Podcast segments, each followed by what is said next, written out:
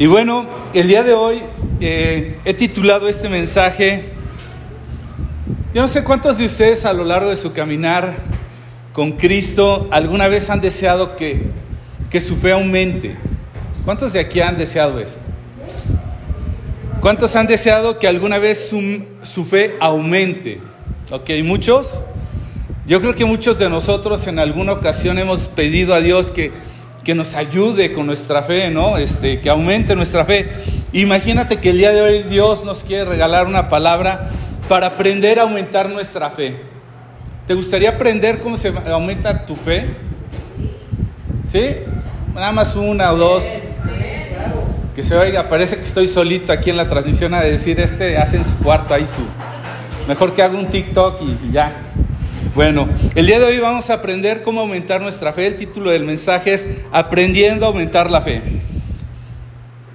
Y yo creo que todos alguna vez hemos luchado con esto de la fe y hemos querido así como que saber cómo, pero, ¿sabes? Dios quiere, quiere crear de nosotros, quiere hacer de nosotros discípulos que tengan una fe correcta. La semana pasada Dios nos regaló una palabra acerca del fundamento de nuestra fe. Mi hermano Martín nos decía que nuestra fe no puede estar fundamentada en otra cosa, porque si no, se va a desmoronar. En otras palabras, no va, a no va a sostenerse. Para eso, eh, Cristo mismo es el fundamento de nuestra fe. ¿Y cómo aumentar en este, en este caso la fe? El Señor Jesucristo quiere hacer de nosotros discípulos que se distinguen por una fe correcta, ¿verdad? Por una fe que está bien fundamentada. Y yo no sé, en, alguna ocasión a mí me sorprendió porque yo creí que esto era solo de los mexicanos, eh, pero en una ocasión Dios que me permitió ir a, visitar a mis hermanos de Nueva Vida en, Lima, Perú, y uno de mis hermanos me llevó a un lugar que se llama Gamarra. Gamarra es un lugar eh, equivalente a lo que sería para nosotros, algunos lo conocerán, el Tepito de México, ¿sí? Tepito, un lugar a donde mayormente, no, no es que exclusivamente se vendan eh, cosas de imitación, hoy día les llaman clon, ¿sí? A las cosas piratas, o sea, es casi igualito, pero no es igualito, ¿verdad? Y, me llevó a Gamarra y de verdad sorprendidísimo. Y en otra ocasión tuve oportunidad de estar en Panamá y curiosamente también hay, entonces parece que en todos lados hay un Tepito, un Gamarra, un no me acuerdo cómo se llama en Panamá, estos lugares donde venden cosas imitación, casi idénticas a las originales, ¿no? Relojes, ropa, como dirían en Perú, zapatillas, le llaman a los tenis, polos, le llaman a estas playeras, ¿sí? Eh, todas estas cosas, cosas electrónicas, ¿no? Prácticamente la misma marca, cuesta mucho trabajo. Incluso hoy día hay algunos este, videitos como para probar la veracidad de ciertos artículos porque es increíble el trabajo de pirataje. Y eso me llevó a meditar acerca de esta, de esta este, situación entre el original y la copia y la imitación. Y tristemente en el pueblo de Dios también hemos visto fe por imitación. Yo no sé cuántos de ustedes alguna vez no hicieron un algo cuando empezaron a caminar o aún lo siguen haciendo, como creyendo que por imitar la forma, así es como iba a poder suceder entonces lo que estaba esperando. Una oración. Yo recuerdo haber iniciado mi caminar con Cristo y de repente poner mucha atención con gente, de gente que me gustaba cómo oraba y trataba de orar igual, porque creía que de esa manera yo iba a poder eh, tener la fe que tenía esa persona. Y aún cuando empecé a predicar, ponía atención entre los que predicaban porque creía que igualando sus movimientos, su manera de hablar, etcétera, iba a hacer que esto eh, en alguna manera eh, me llevara a, imitar la fe en la, que, en la forma en la que predicaban, ¿verdad? Entonces yo creo que todos en algún momento hemos caminado por una fe por imitación. Y no estaría mal si tomas en cuenta que el mismo apóstol Pablo dijo, que sean imitadores de mí y él estaba hablando de imitar su caminar, su manera de ser. O recordarás tal vez en la carta a los hebreos cuando dice, mirad a vuestros pastores que os hablaron la palabra de Dios, miren cuál es el resultado de su conducta e imitar su fe. Eso está bien, pero vamos a distinguir cuál es la fe que se debe imitar, no aquella que se replica. Gente que está orando en lenguas y no tengo nada nada en contra de ello. Yo creo que, los dones y las manifestaciones de Dios no tienen una vigencia, no tienen una caducidad. Creo en ello. Pero hay gente que imita hablar en lenguas creyendo que con ello está hablando en lenguas. O imitan posturas, o imitan formas de orar, o imitan eh, eh, actitudes. Pero vamos a hablar de la fe correcta que debe ser imitada el día de hoy. De esa fe que no es como la, la, copia, ¿no? Nada más. La copia, lo chafa, lo que trata de ser, pero no es, es aquello que es mucho más barato, ¿no? Así se caracterizan esas, esas eh, versiones imitación, ¿no? O copia, o, o como le llamemos pirata, ¿no? Son cosas más baratas, de menos duración, pero que pronto ya dejan de funcionar. Y así sucede con una fe de este tipo, una fe chafa, una fe eh, que no es genuina. Tarde o temprano la gente se cansa y casi se va, porque lo único que quiso hacer es imitar a otros en su fe, pero no desarrolló, no aumentó su fe.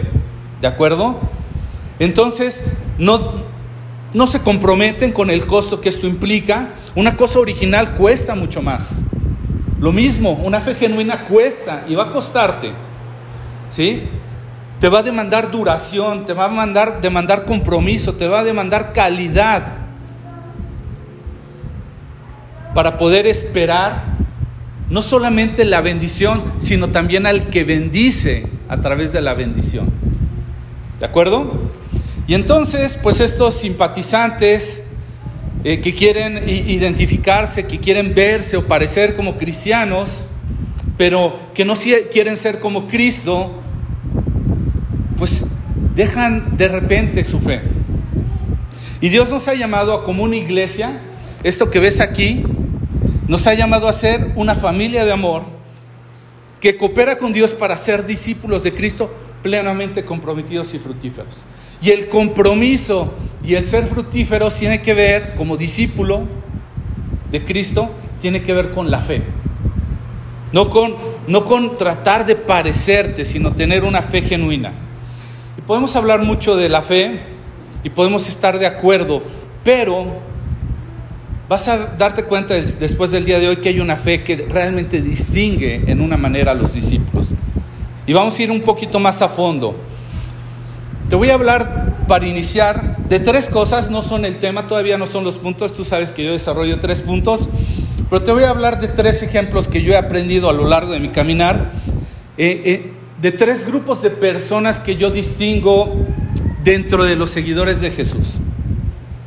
El primero, de acuerdo al enfoque que tienen de su fe, lo puedes distinguir en aquellos seguidores que son más eh, que es más volumen, que es más masa, que es más eh, eh, grande el grupo, ¿sí? Aquellos de mayor dimensión, aquellas multitudes. Recordarás que algunos siguieron al Señor porque les dio de comer. Una vez alimentó a cuatro mil, otra vez alimentó a cinco mil.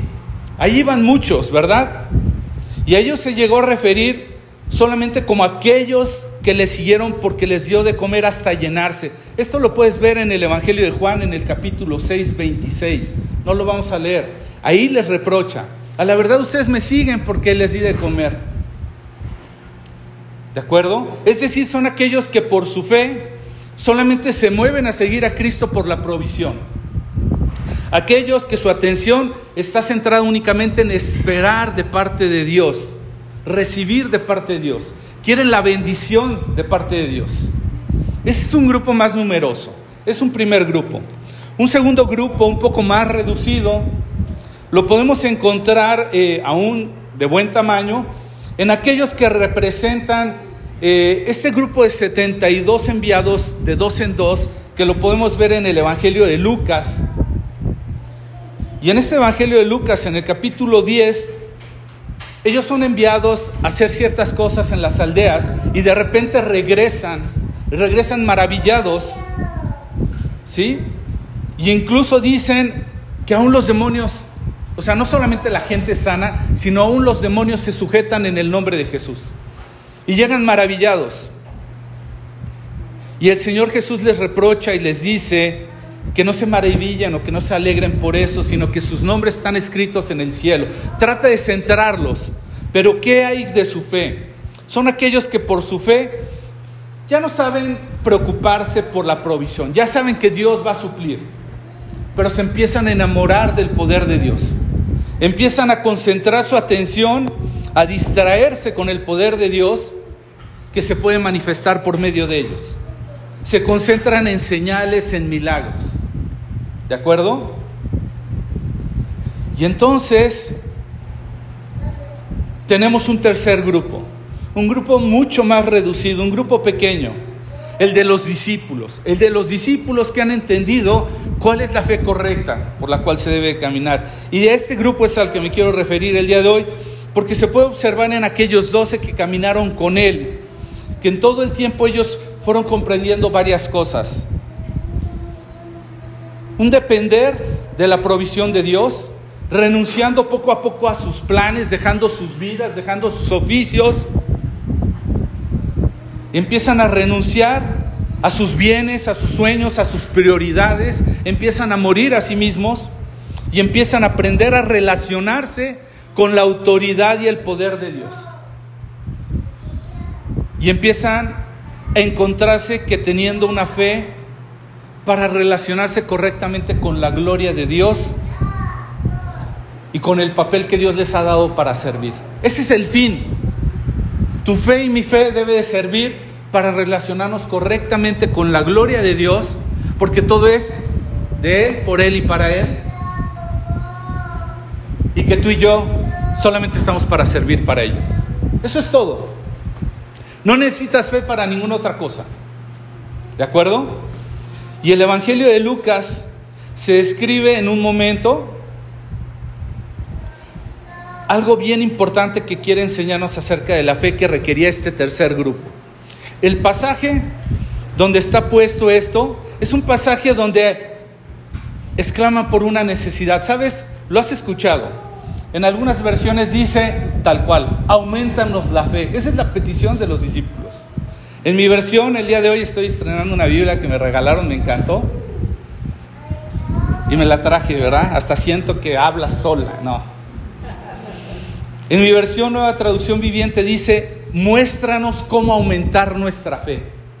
No dice aumentanos la fe, muéstranos cómo aumentar nuestra fe. Y así es el título de este mensaje. Y yo creo que todos alguna vez hemos clamado porque Dios nos muestre cómo aumentar. Hasta se lo dijimos alguna vez a algún hermano más maduro, algún pastor, ah, ¿cómo le hago para crecer en nuestra fe? Y esto mismo pedían los discípulos. Pero ¿acaso esto, esta solicitud vino después de que el Señor multiplicó los panes? ¿Recuerdas que les dice, denles de comer? Imagínate, estás ahí en la reunión y de repente volteas cinco mil personas. Olvídate que si con niños, que si sin niños, que si hombres, que si mujeres. Imagínate, denles de comer. Ah, caray. Si yo apenas estoy en la casa y de repente te llega alguien y empiezas a voltear a ver, échenle agua a los frijoles, no nos va a alcanzar. Échenle. Ahora imagínate, denles de comer. Esta petición no vino después de que el Señor multiplicara. Oye, ya que vimos cómo lo hiciste, aumentanos la fe, ¿no?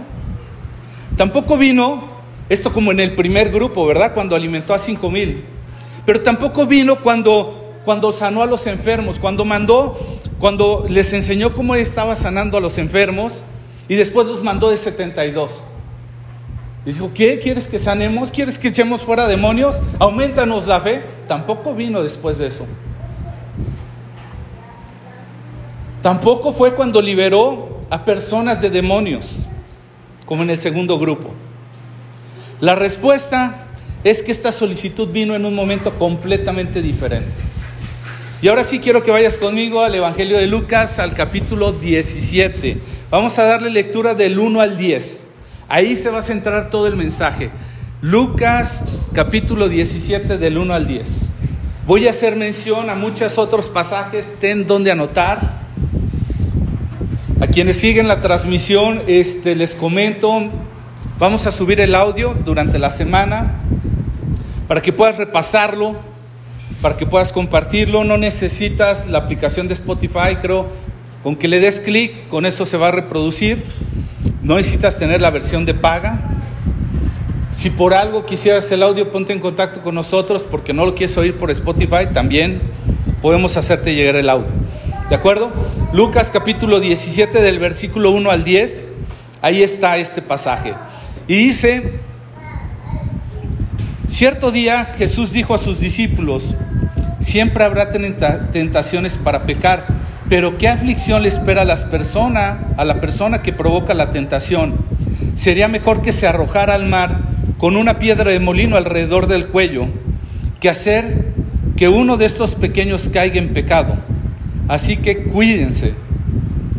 Si un creyente peca, repréndelo.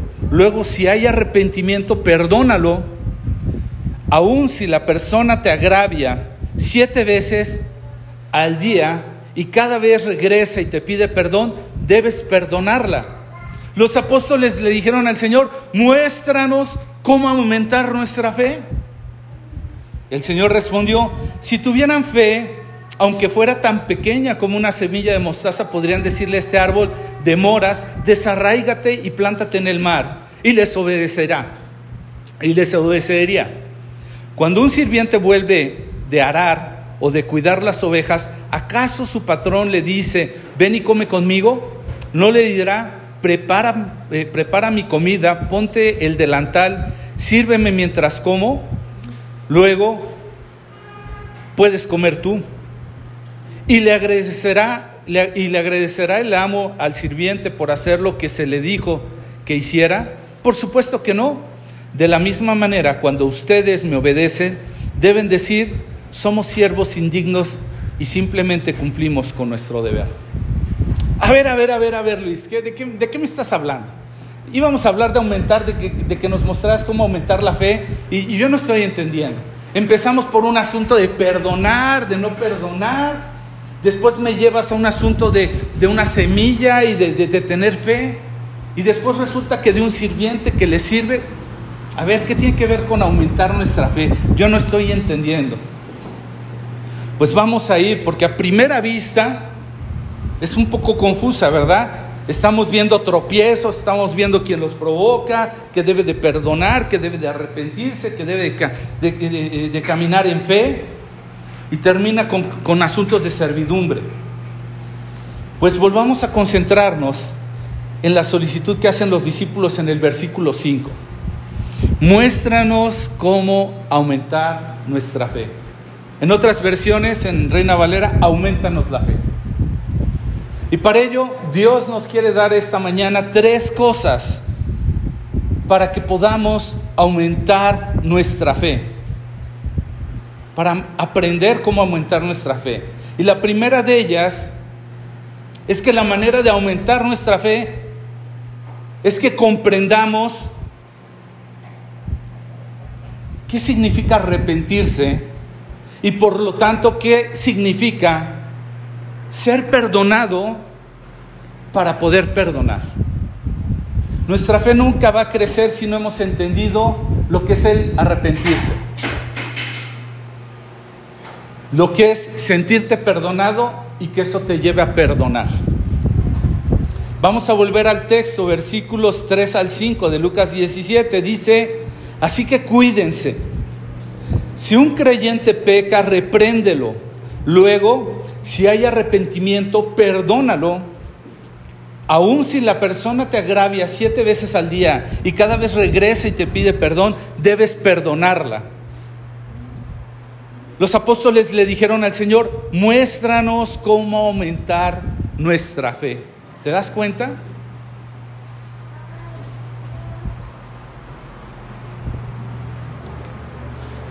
Y lo que tenemos aquí es que ahí es donde el Señor empieza a conectar todo lo que le están solicitando de aumentar con la fe. Si tú apenas estás iniciando tu caminar con Dios como discípulo, este es uno de los temas que te va a acompañar por el resto de toda tu vida, hasta que estés con Él. Este tema tiene más profundidad, ¿sí? Lo que significa que tú y yo seamos perdonados o hayamos sido perdonados en Cristo, nos debe de llevar a entender que debemos de perdonar. Si no has entendido esto, si no he entendido esto, no vamos a poder crecer en nuestra fe. Va a haber obstáculo, va a haber estorbo para nosotros. Podríamos hablar mucho, mucho acerca del perdón con muchas predicaciones, pero quiero llamar tu atención a qué grado de, importancia es para Dios este tema, que para hablarles de ello lo está ligando con la fe. Y en el pasaje, eh, en un pasaje alterno, en el Evangelio de Mateo, en el capítulo 18, del 21 al 34, incluso les pone una parábola acerca de, lo que significa eh, ser perdonado. Es una persona que se le perdona una gran deuda, recordarás esta parábola, y que hace inmediatamente que es perdonado. Sale y alguien que le debe muchísimo menos le quiere hacer que le pague todo. ¿De acuerdo? Pero fíjate cómo concluye en el versículo 35 este pasaje de Mateo 18 y le dice, esto les hará mi Padre Celestial a ustedes si se niegan a perdonar de corazón a sus hermanos. ¿Por qué les da esta advertencia? Porque resulta que como el otro que fue, el primero que fue perdonado por una gran deuda, fue y quiso cobrarle hasta el último centavo, le dice el Señor Jesús, esto va a ser mi Padre con ustedes. Así como tú estás haciendo que le estás cobrando hasta el último centavo, yo ahora te lo voy a cobrar. Y tú dirás, Luis, Luis, esto no me suena a Dios, ese Dios que es amor, que todo lo perdona. Mateo incluso en el capítulo 6, en lo que conocemos como el Padre Nuestro, en la parte final del Padre Nuestro, versículos 14 y 15 incluso dice, si perdonas a los que pecan contra ti, tu Padre Celestial te perdonará a ti. Pero si te niegas a perdonar a los demás, tu Padre no te perdonará tus pecados.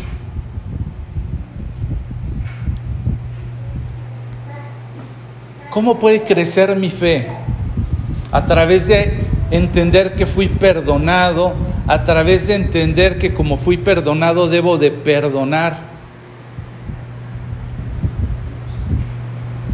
Yo no sé si te pasó alguna vez cuando llegaste a conocer a Dios, que era tanto lo que veías y Dios te revelaba que habías vivido y habías hecho, que sentías que Dios no te perdonaba, que no te podía perdonar.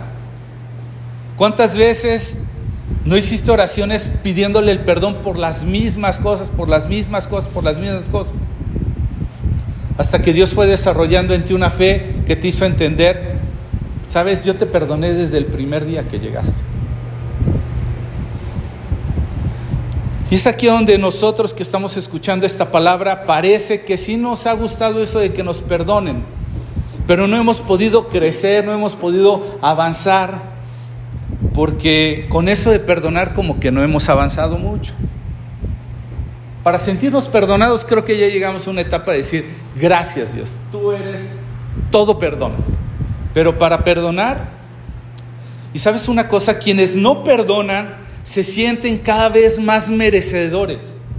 Date cuenta, una persona que es orgullosa, que no perdona, cada vez cree que más y más gente debe de se debe a ellos, no Él a ellos. Y esto es como los del primer grupo. ¿Te acuerdas de este primer grupo de la gente que seguía a Jesús por lo que les daba? ¿Sabes por qué le seguían? Porque en alguna forma solo esperaban recibir de Dios. Porque creen que solo están para merecer todo de parte de Dios y que no hay falla en ellos. Más bien esto es lo que pasa en el mundo. Es todos ellos tienen la culpa. Es momento que me retribuyan y me regrese. Sabes, ayer que tuve oportunidad de estar en un lugar, en una casa hogar, muchas veces esto es lo que pasa en el corazón de muchas personas ahí, que caminan y aprenden a recibir nada más, pero creen que la vida les está regresando un poco de lo mucho que les debe, en vez de ver que más bien es el amor de Dios que los está dando, eh, les está dando una redención, una nueva historia. Y tú y yo debemos de aprender que una vez que hemos venido a Dios, Dios nos ha perdonado, nos ha dado una oportunidad y que ahora lo que recibimos no lo merecíamos. Esa es la verdad. No lo merecíamos. Pero Dios, que es lleno de gracia, nos lo da. Siempre lo digo de esta manera. Dios nos da todo gratis. Pero eso no quiere decir que no cuesta lo que Dios nos da. Dios nos dio la salvación, eso es gratuito para ti, para mí, pero eso no significa que no costó. Costó y costó mucho. Cuando tú y yo entendemos esta parte, podemos entonces crecer en nuestra fe. Podemos esperar de un Dios que te da sin importar si te lo ganaste o no, si lo mereces o no. En una forma sencilla, ¿cuántas veces no has visto, quienes somos padres, a un hijo que estás dispuesto a darle y te dice, no, no, no, yo puedo solo, anda, dale, dale. Y ya que no puede, ya reírse, ay, mamá, me ayudas y no sé qué. Todos lo hemos vivido de alguna forma. Eso es exactamente lo que sucede con Dios. Dios muchas veces nos ha tenido ahí como diciendo, ok, tú crees que con desear las cosas a eso le llamas fe, eso no es fe. Eso es lo que te enseñan en la nueva era. Desea, desea, desea. Y en la medida entre, entre más lo deseas, más fácil lo vas a tener, más fácil te va a llegar. Pero no, la fe que Dios está esperando es aquella que confía que aún sin merecer algo, hay un Dios que está dispuesto a dártelo todo. Si Él no escatimonia a su propio Hijo, dice la Escritura, ¿cómo no habría de darnos junto con Él todas las cosas? Y hasta ahí vamos a entender esto. Como te decía, cuando yo empecé a, a congregarme alguna vez, escuchaba todas esas oraciones de arrepentimiento y de salvación. Y yo no me perdía ninguna. Yo no podía dejar pasar una sola de esas oraciones. Yo todo el tiempo estaba, ¿por qué? Porque no tenía fe de saber que había alguien que ya me había perdonado, que no me estaba tomando en cuenta y que ahora puedo confiar en que por ello puedo perdonar a otros. Porque yo sin merecerlo he recibido todo y entonces ¿cómo no habré de recibir lo demás? Pero Lo que es perdonar a otros todavía sigo batallando. Y Dios me lo hace presente cada vez que me recuerda que Él me perdonó. Las veces que sean necesarias, tienes que perdonar. Recuerda lo que le dice, si un creyente peca contra ti, repréndelo. Luego, si hay arrepentimiento, perdónalo. Aun si la persona te agrava siete veces al día y cada vez regresa y te pide perdón, debes perdonar. Un creyente que tiene una fe en aumento sabe que no es nadie para no perdonar. Ya conoces esta historia, la repito con frecuencia, y tú dirás, bueno Luis, no tienes más experiencias, me gusta hablar más de las mías que las de otros, pero te platicaba en días pasados o en otras, otros mensajes acerca del esposo de mi mamá, este hombre que yo decidía, decía que lo iba a matar cuando fuera grande, y yo me acuerdo y te he platicado que cuando recién conocí de Dios, yo quería que Dios alcanzara a toda mi familia y oraba por cada uno con nombre. El esposo de mi tía, mi tía, sus hijos, ta, ta, sálvalos, Dios, perdónalos, que se arrepientan, que te conozcan. Y así me iba. Y cuando llegaba mi mamá, decía, te pido por mi mamá, por mi hermana. Y el innombrable, bueno, ni lo nombraba y decía, pues este ya se quedó. Y eso no es una fe que espera de Dios todo.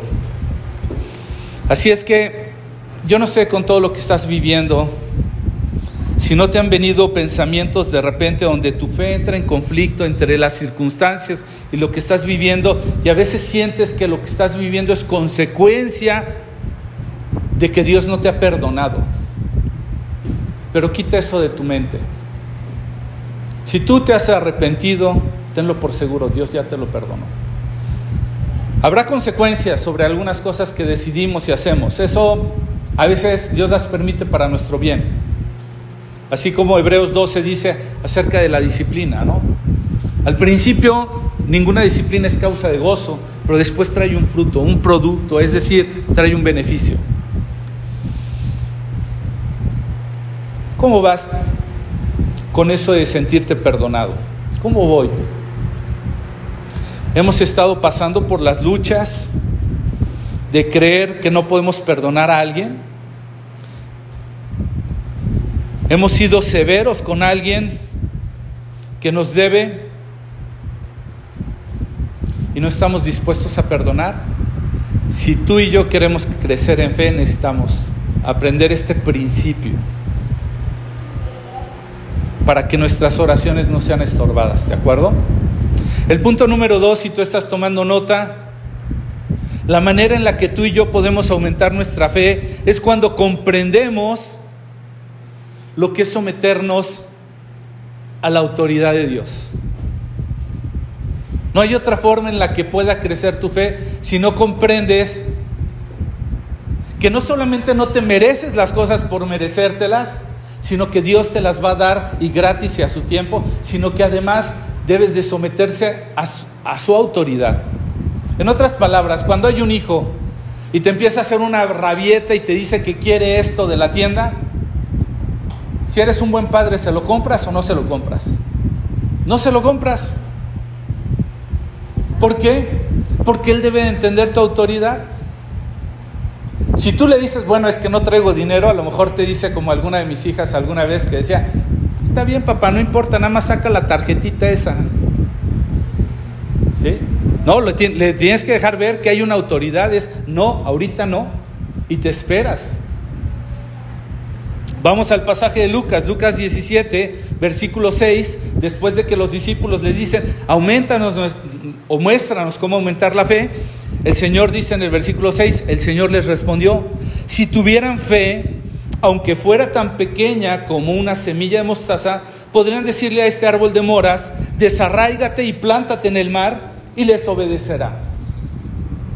Y sabes, por mucho tiempo he oído muchísimos mensajes, eh, meditaciones, reflexiones sobre este tema, en este versículo, pero prácticamente todos se centran en el punto del tamaño de la semilla de mostaza comparado con la fe. ¿Sí? Sin embargo, creo que estamos perdiendo de vista el enfoque más importante del texto. Si tú estás iniciando tu caminar con Cristo, o ya tienes tiempo de caminar con Él, debemos de comprender que para Dios el tema de relación que tiene la fe con la autoridad es importante e indispensable. Una de las personas que llegó a sorprender al Señor Jesús, tú lo recordarás, mensajes pasados, y que incluso lo quiso inmortalizar de tal forma que hoy día lo tenemos en su palabra, para enseñarnos cómo en todo tiempo vamos a tener esta, esta eh, unión entre la fe y la autoridad. ¿Y sabes de quién se trata? No se trata de un fariseo, no se trata de un maestro de la ley, ¿sí? No fue el que lo sorprendió al Señor Jesús, tampoco lo sorprendió un escriba, ¿sí? Un conocedor de la ley. Tampoco fue, tampoco fue un judío cualquiera. ¿Sabes quién fue? Un centurión romano, un extranjero que ni siquiera podía enseñar la ley, la desconocía, pero comprendía una cosa muy, muy, muy, muy clara e importante. Él comprendía la relación fe-autoridad. Y esto lo vas a encontrar en el capítulo 8 de Mateo, versículo 5 al 13 y dice que cuando el Señor llegó a Capernaum, un oficial romano se le acercó y le rogó, Señor, mi joven siervo está en cama, paralizado y con terribles dolores. Iré a sanarlo, dijo Jesús. Señor, dijo el oficial, no soy digno de que entres en mi casa, tan solo pronuncia la palabra desde donde estás y mi siervo sanará. Lo sé porque yo estoy bajo autoridad de mis oficiales superiores y tengo autoridad sobre mis soldados. Solo tengo que decir, vayan y ellos van, vengan y ellos vienen. Y si les digo a mis esclavos, hagan esto, lo hacen. Al oír Jesús quedó asombrado. Se dirigió a los que le seguían y les dijo, a la verdad no he visto, no he visto una fe como la de en todo Israel, como esta. Esa es la fe que sorprende y maravilla al Señor. Les dice en el versículo 11, y les digo que muchos gentiles vendrán de todas partes del mundo, del oriente y del occidente, y se sentarán con Abraham, Isaac y Jacob en la fiesta del reino. Pero muchos israelitas, para quienes se, se preparó el reino, serán arrojados a la oscuridad de afuera, donde habrá llanto y rechinar de dientes. Entonces Jesús les dijo, le dijo al oficial romano, vuélvete a tu casa, debido a que creíste ha sucedido. Y el joven siervo quedó sano en esa misma hora. ¿Sabes una cosa? La fe de nosotros va a aumentar en la medida en la que nos sujetemos a la autoridad de Dios. Dios, igual que un niño, no va a responder a rabietas, va a responder al reconocimiento de su autoridad. Cristo mismo se sometió a la autoridad del Padre. Así dice en el Evangelio de Juan, constantemente el Señor Jesús dice, yo no hago nada de mí mismo si no me fuera dado por el Padre. Y fue obediente de acuerdo a lo que nos dice la carta a Filipenses capítulo 2.8, fue obediente hasta la cruz. Y tú y yo debemos de entender que somos enviados por nuestro Señor, no como, como cualquier Señor. Con frecuencia te lo digo, hoy día le llamamos Señor a cualquiera, hasta el de los tacos. ¡Hey, Señor! Le encargo dos. Pero en los tiempos del Señor, la palabra Señor se le daba solamente a aquel que poseía, o aquel que era dueño, o aquel que era propietario. Por eso es que le decimos mi Señor. Si tú has entregado tu vida a Cristo, le puedes llamar mi Señor. Le pertenezco, ya no me mando. Él es mi autoridad. Si no es tu autoridad, no le llames Señor. Y no cualquier Señor, el Señor de señores, el Rey de reyes. Entonces, si nuestra fe entendiera que no es una autoridad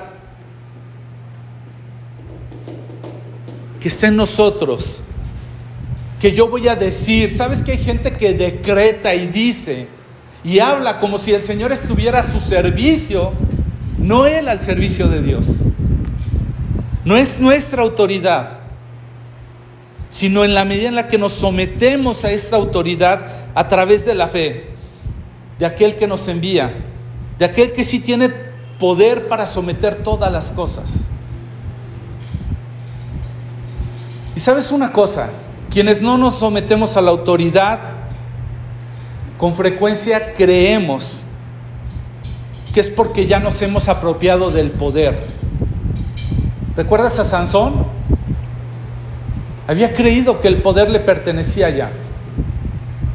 De repente Dios quitó esa virtud en él. No podía hacer nada, no era nadie. Y a veces creemos que el poder está a nuestra disposición. Es como el segundo grupo, ¿te acuerdas de esos 72? Llegan maravillados porque pueden sanar y pueden liberar en el nombre de Jesús. Y Él les dice, no se maravillen de eso. No se enamoren del poder de Dios. Esto es como el segundo grupo que hemos, que hemos visto. Y para entender esto, de verdad, esta ilustración yo sé que les choca a mis hijas y particularmente a una.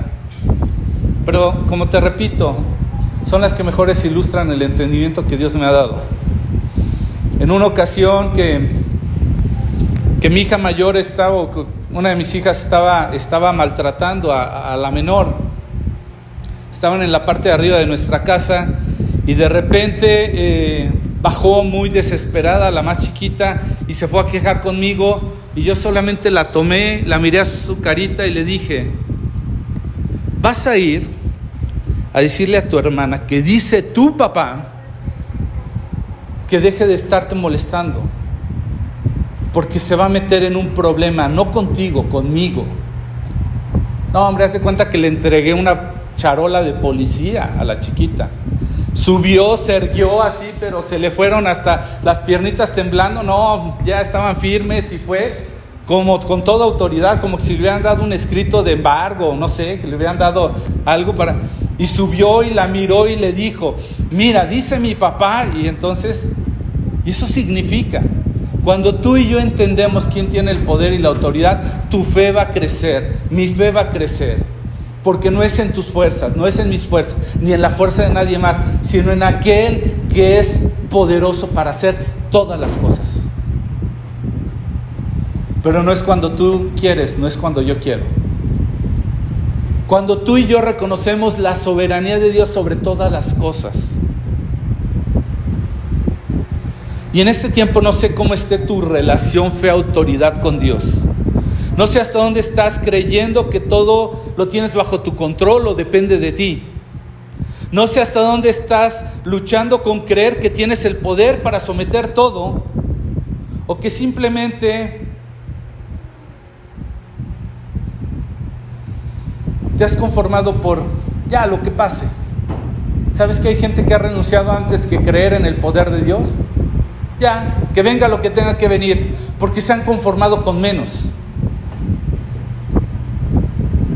Cuando pudieran ir aquel que tiene el poder para hacer todas las cosas. Aquel que es poderoso para hacer mucho más abundantemente de lo que creemos y pensamos. Así dice la escritura de él. Es tiempo de reconocer el señorío de Cristo sobre, todo, sobre todas las cosas.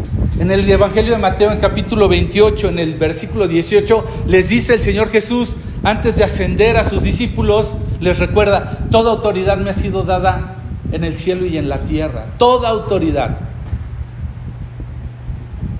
Tú y yo como discípulos debemos de recordar sobre quién ha sido dada toda autoridad. El tercer punto, si tú estás tomando nota de cómo va a aumentar tu fe, mi fe, es en la medida en la que distinguimos acerca de eh, qué es la humildad. Cuando comprendemos correctamente la humildad. Fíjate cómo lo trata el Señor. Volvemos al pasaje que tenemos en Lucas 17. Y ahora vamos a terminar del versículo 7 al 10. Y les habla aquí acerca de la humildad. Les dice el versículo 7, cuando un sirviente vuelve de arar o de cuidar las ovejas, ¿acaso su patrón le dice, ven y come conmigo? ¿No le dirá, prepara mi comida, ponte el delantal y sirve y sírveme mientras como? Luego puedes comer tú. ¿Y le agradece el amo al sirviente de hacer lo que le dijo que hiciera? Por supuesto que no. De la misma manera, cuando ustedes me obedecen deben de decir, somos siervos indignos que simplemente cumplimos con nuestro deber. Tenemos que reconocer, nadie, nadie, nadie le gusta la palabra humillarse. ¿Cómo me voy a humillar? Me ofende esa palabra. Llegamos con un orgullo tan tremendo. ¿Sí? Lo último que Dios tiene que tratar para hacer crecer nuestra fe, como en el primer grupo que buscaban la provisión, tuvo que tratar con una primera, primera cosa, ¿no? Ya lo vimos en el punto número uno. Tuvo que enseñarles a que no merecían nada, que eran perdonados, que Dios se los dio porque Él es como es. Al segundo grupo que les gustó el poder, les tuvo que enseñar que había una relación fe-autoridad, que no era cuando ellos quisieran, no era por su poder, sino por el poder que obraba en Él. Pero el grupo más reducido que hablamos, esa gente como los discípulos, lo último que les tuvo que enseñar, incluso les dijo, aquel que quiera ser grande aprenda a ser siervo, aquel que quiera ser el mayor, los tuvo que ubicar. ¿Sí? Es yo les voy a dar todo porque así soy. Yo les voy a prestar de mi poder para que hagan la obra, para que hagan la obra, pero no se olviden de un detalle muy fino y importante, la humildad. Ustedes son los siervos y yo soy el Señor. ¿Sí? Y entonces el grupo más pequeño se reduce porque no todo el mundo está dispuesto a humillarse, no todo el mundo está dispuesto a sujetarse, no todo el mundo está dispuesto a vivir bajo el señorío de Dios. Y como lo digo, no sé si apenas estás iniciando tu relación con Dios como un discípulo o ya tienes tiempo de caminar, pero tú y yo debemos de entender la importancia que hay de caminar con humildad, recordando todo tiempo de que lo hacemos por Él y para Él. Esa humildad nos ubica en una posición correcta respecto a ese propósito. Nosotros no somos los salvadores, ya para eso hubo un salvador. Y la humildad en el sentido más estricto es reconocer voluntariamente la posición que tenemos, en este caso delante de Él. Tenemos una posición. ni más ni menos. Lo diría la carta a los Romanos capítulo 12 versículo 3, lo diría de esta forma, basado en el privilegio y la autoridad que Dios me ha dado, le advierto a cada uno de ustedes lo siguiente, ninguno se crea mejor de lo que realmente es. Sean realistas al evaluarse a ustedes mismos y háganlo según la medida de fe que Dios les haya dado. En otras palabras, la versión Reina Valera dice, nadie tenga más alto sentido de sí del que debe de tener, sino que piense de sí con cordura, conforme a la medida de fe. Y el Señor nos dio innumerables ejemplos de humildad, innumerables. ¿Recuerdas este pasaje del, Evangelio de Juan, donde Él les lava los pies? Donde Él llega y se pone en la, posición de, me encanta ese pasaje se pone en la posición de siervo. ¿Sabes que el que lavaba los pies era eh, eh, el, siervo de menor rango en una casa de gente rica? Y él toma ese lugar. Y les dice, si yo siendo el maestro les enseño es, ¿cuánto más no ustedes? El que sabe quién es en Cristo no tiene que demostrar nada. Eso se llama identidad. Y el Señor nos da innumerables ejemplos de humildad con la obediencia, porque Él pretendía darle la gloria a Dios. Dios lo había comisionado para algo y a Él no le importaba el reconocimiento, Él le quería dar la gloria a Dios. Tú y yo, el grupo más pequeño, que ya sabe que no es como por la provisión, no es por su poder, sino para entregarle la gloria, tenemos que morir a nosotros mismos. Tenemos que menguar para que Él crezca. Que la gente vea a Cristo, no diga, oh, wow, Luis, qué gran hombre. Oh, viste, eh, qué generoso. Oh, viste, qué noble, qué respetuoso, qué amoroso. No, wow, lo que Dios ha hecho en la vida de Luis, de verdad no lo creería.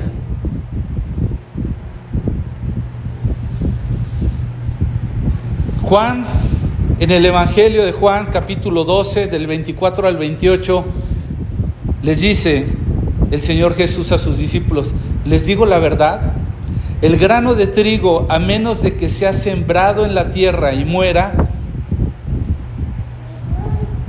queda solo. Es decir, si no es sembrado y en una tierra y enterrado, va a quedar solo. O sea, un grano sin, sin ser enterrado va a quedar solo, no va a pasar nada. Eso es lo que está diciendo. Pero dice, sin embargo, su muerte producirá muchos granos nuevos y una, abundante cosecha de nuevas vidas. En otras palabras es, si sí lo entierran, va a morir ese, pero sabes que van a surgir un chorro más de semillas. Les dice el versículo 25, los que aman su vida en este mundo la perderán, los que no le dan importancia a su vida en este mundo la conservarán para la eternidad. Todo el que quiera servirme debe seguirme, porque mis siervos tienen que estar donde yo estoy. El Padre honrará a todo el que me sirva. Y versículo 27 de Juan 12 dice, ahora mi alma está muy entristecida, ¿acaso debería orar? Padre, sálvame de esta hora. Pero esa es precisamente la razón por la que vine Padre, glorifica tu nombre. Él está dando el ejemplo, Él está dispuesto a morir para que muchos otros surjan, entre ellos tú y yo, el día de hoy. Cuando tú y yo morimos, mucha gente va a venir a nueva vida. Y literal. Entonces un discípulo de Cristo debe ser como los del tercer grupo que te hablé. No que le siguen por la provisión, porque ya saben que la van a tener, sino que comprende arrepentirse para ser perdonado porque sabe que ya fue perdonado, es que puede perdonar. Ya no sigue al Señor por el poder porque sabe que no le pertenece y sabe que le ha sido conferido únicamente para una obra en particular, sino que se distingue porque conoce o comprende bien la relación que hay con la autoridad y además un discípulo con una fe correcta sigue para morir a sí mismo, porque Él comprende su papel con humildad, porque Él sabe cuál es su posición en el plan de Dios y con eso le da gloria. Sé que, sea que estás iniciando tu caminar con Cristo o no, como un discípulo, es tiempo de que verifiquemos si realmente estamos caminando por una, una fe genuina o solamente queremos replicar ritos o solamente estamos caminando por una fe por superstición o por imitación o verdaderamente es genuino. Repito esto que está en, en la carta a los Hebreos, si mal no recuerdo, capítulo 13, versículo, creo que 7 o 10, 13, a ver. 13, versículo 7, dice, acordaos de vuestros pastores que os hablaron la palabra de Dios. Es decir, ten en cuenta a toda esa gente que te habla de la palabra de Dios y se vean cuál es el resultado de su conducta. Es decir, de eso que hablan de la palabra de Dios, ve que empata con su manera de ser y de caminar. Y dice, imiten su fe. Es decir, de lo que hablan, lo que viven, realmente lo que empate, eso es digno de invitar realmente. Esa es la fe genuina. Tenemos que revisar qué tipo de fe es la que nos está moviendo, porque si no, nunca va a crecer. Es una fe que va a quedar muerta. Es más, si has visto eh, algo de las eh, enseñanzas básicas o en otra Reina Valera dice los rudimentos de la doctrina de Cristo de eh, Hebreos 6, versículo 1, el primero es arrepentimiento de obras muertas, es decir, deja de hacer todo eso que no tiene vida. Y el segundo es fe en Dios.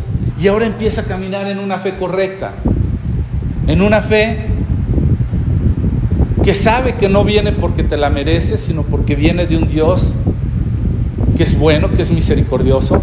Una fe que sabe reconocer a quién le pertenece la autoridad para que las cosas se den. Y una fe que finalmente te ha sido dada para caminar en ello porque tú estás para hacer la obra de Dios. Si tú y yo comprendemos eso, créemelo, nuestra fe no va a tener límite.